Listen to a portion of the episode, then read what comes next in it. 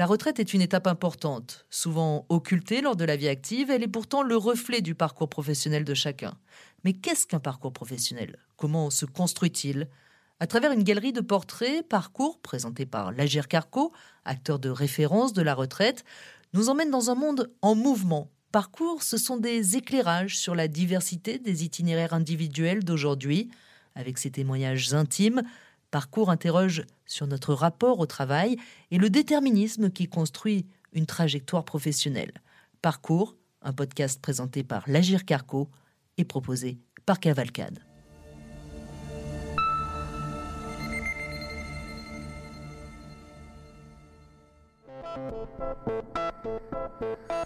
Le jour où la vie professionnelle s'arrête. Plus de réveil le matin pour aller au travail, plus de café avec les collègues, plus de chefs, plus de clients, plus de réunions. Ce jour-là, c'est le début de la retraite. Un moment attendu par certains, redouté par d'autres, chacun sa manière d'appréhender et de vivre cette nouvelle vie, voyager, faire des activités, s'engager. Abraham, lui, a choisi tout autre chose. Il travaille, il poursuit sa carrière d'ingénieur, à son rythme bien sûr, mais sans jamais perdre la main.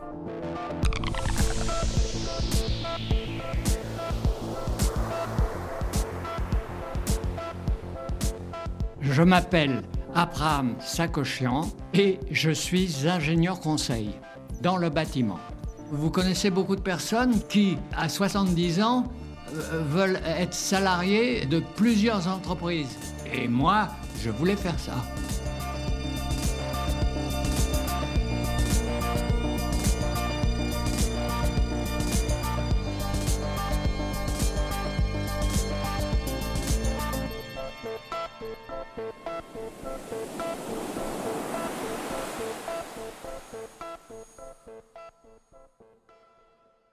Mon père était simple cordonnier. Évidemment, il n'avait aucune culture. Euh, il venait à l'âge de 10 ans, donc sans culture, d'une région très pauvre. Mon père, qui était très jeune à l'époque, a, eu l'obligation à vivre et faire vivre euh, la famille. J'ai eu la chance d'être opéré, moi, par la maîtresse à, à l'âge de 11 ans, qui a transmis au directeur pour poursuivre des, études supérieures, enfin des études d'aller déjà au lycée. Et il a pris la peine de, euh, venir voir mon père dans la boutique. Il m'a parlé de lycée, je n'en connaissais même pas la signification à, ce moment-là. J'étais pour moi censé aller au, cours complémentaire qu'on appelait à l'époque. Alors, par conséquent, moi j'étais euh, euh, récalcitrant. Mais mon père m'a dit non. Et je lui ai répondu, mais papa, toi tu travailles comme un malade, ce qui était le cas. Et moi, je, euh, vais aller faire euh, le guignol, je crois que j'ai dû lui parler comme ça, euh, dans, un lycée, je ne sais même pas ce que c'est. Alors que tous mes camarades vont au cours complémentaire. Bref, il m'a dit, tu vas m'écouter, tu vas aller, comme dit le directeur, à l'endroit où il t'a parlé. J'ai dit, bon, ben, papa, je vais y aller. Et donc, c'est comme ça. Je suis allé au lycée Michelet jusqu'au bac. Ensuite, vous vous présentez aux grandes écoles. Vous ne réussissez pas nécessairement du premier coup parce que la concurrence est très rude. Euh, donc, quand vous intégrez, euh, euh, donc vous avez un diplôme. Moi, j'ai fait donc l'école spéciale des travaux publics. Bien sûr qu'il y, a des gens dont les parents sont polytechniciens, ce qui n'était pas du tout le cas du mien. Euh, évidemment, ils ont, ils ont un avantage. Mais moi, petit à petit, cet avantage, je l'ai gommé à force de travail. Moi, je n'ai pas souffert euh, de ça. Je travaillais peut-être plus que d'autres. on arrivait, moi j'arrivais à la maison, je mangeais pas grand-chose, un peu de yaourt, euh, etc. Puis je disais à ma mère, euh, bon, moi je vais travailler. Euh, et elle, de son côté, était couturière, donc mon père cordonnier, ma mère couturière, ça travaillait beaucoup. Et, moi, je disais, bah, laissez-moi tranquille, je vais dans ma chambre et je vais travailler. il fallait quand même que j'ai une situation. Euh, je, disais un moment même pour plaisanter, ah, il faut que je trouve un job. Euh, ça, je disais, ma femme était toujours écroulée. À, l'époque, il y avait des poinçonneurs de métro. Je, disais, bah, euh, je ferai poinçonneur de métro. J'allais pas vivre au crochet de mes, mes, mes parents. C'était pas possible. D'une part, je voulais pas. Et je sais pas comment mon père m'aurait regardé, même si euh, il me donnait à manger, mais c'est pas possible. Je ne pouvais pas concevoir cette situation d'attente. J'ai commencé à travailler, on va dire, j'étais sursitaire, euh, j'ai fait un stage. Euh, le service militaire était très long à l'époque. J'ai commencé à travailler à 28 ans. je suis entré au bureau Veritas vous connaissez, c'est un organisme de contrôle dans le bâtiment.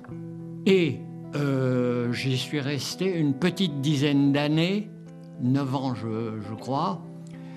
Comme c'est un organisme de contrôle, on ne fait rien. On, ne fait que contrôler. Quand je dis on ne fait rien, on ne, conçoit rien. J'ai appris beaucoup de choses, mais euh, j'étais à saturation j'éprouvais le besoin de concrétiser et d'agir euh, moi-même. Ça ne me convenait pas.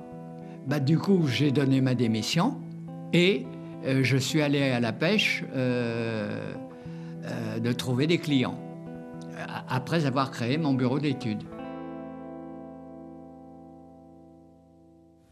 Au départ, on glane, hein. on ne sait pas du tout comment va être l'avenir. Donc, et, ben, on persévère. Et puis, euh, euh, on a une touche, euh, une petite. On a eu un réseau très étoffé. Je reste avec cette entreprise, on va dire, jusqu'à 64 ans à peu près. Même 70, vous pouvez dire. Je peux dire 70. Mais seulement, je ne travaillais pas uniquement avec celle-là, je travaillais avec d'autres qui voulait absolument continuer avec moi. Et, moi, euh, pour ne pas couper les ponts avec des, entreprises, je dis, euh, voilà, je voulais faire ça. Et je ne suis pas du genre à, les laisser tomber. Donc, c'est là où je, suis allé voir, là, à côté, aux impôts, on est obligé de prendre une assurance professionnelle qui coûte cher. Et c'était les entreprises euh, qui prenait la responsabilité, elle. Donc c'est elle qui, payait des, assurances. Donc mon épouse est allée dire, mon mari, il a 70 ans, il veut être salarié. La personne était affolée. Alors elle lui dit, oui, salarié, mais pas d'une entreprise, de plusieurs. Elle dit, euh, euh, je tombe sur un fou. J'étais pas comme à mes débuts, quand j'étais au bureau d'études jusqu'à 70 ans. Euh, là, j'étais à, 100% dans le travail, y compris certains dimanches. Mais après, je ne pouvais plus travailler à, temps complet. Donc, il s'arrangeait pour attendre, je n'allais pas dire mon bon vouloir, mais de façon à ce que je sois disponible. J'ai un projet, je vais travailler euh, deux, trois jours, euh, je sais pas, six heures par jour par exemple, et puis j'arrête pendant une semaine, un mois, euh, en fonction des, euh, des projets qu'on me donne.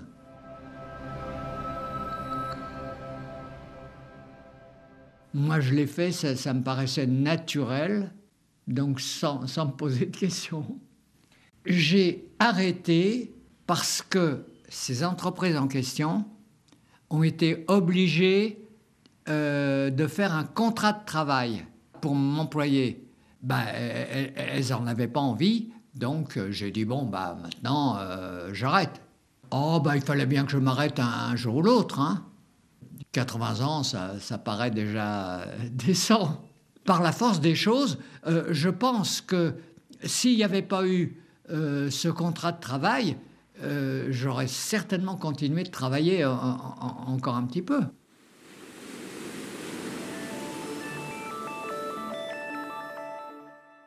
Regardez les retraités, qu'est-ce qu'ils disent? Oh, vivement la retraite Moi, j'en ai connu des paquets comme ça. vivement les, retraites, je vais aller pouvoir voyager, etc.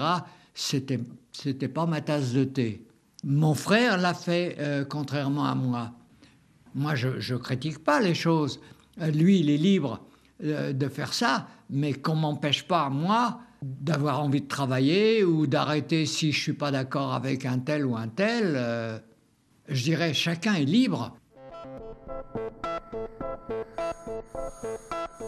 Je vais avoir 86 ans. C'est fini, là. C'est fini. Euh, faut pas non plus abuser des, des, choses. Non, non, c'est fini. Euh, j'avais arrêté à 80 ans, c'était fini. Je me suis régalé euh, parce que je, le travail que je faisais proprement dit, je l'aimais et les gens me considéraient. J'ai donné, je me suis régalé Maintenant, j'arrête. Euh, je suis certainement différent de la majorité des gens, mais encore une fois, je ne les critique pas. C'est leur choix.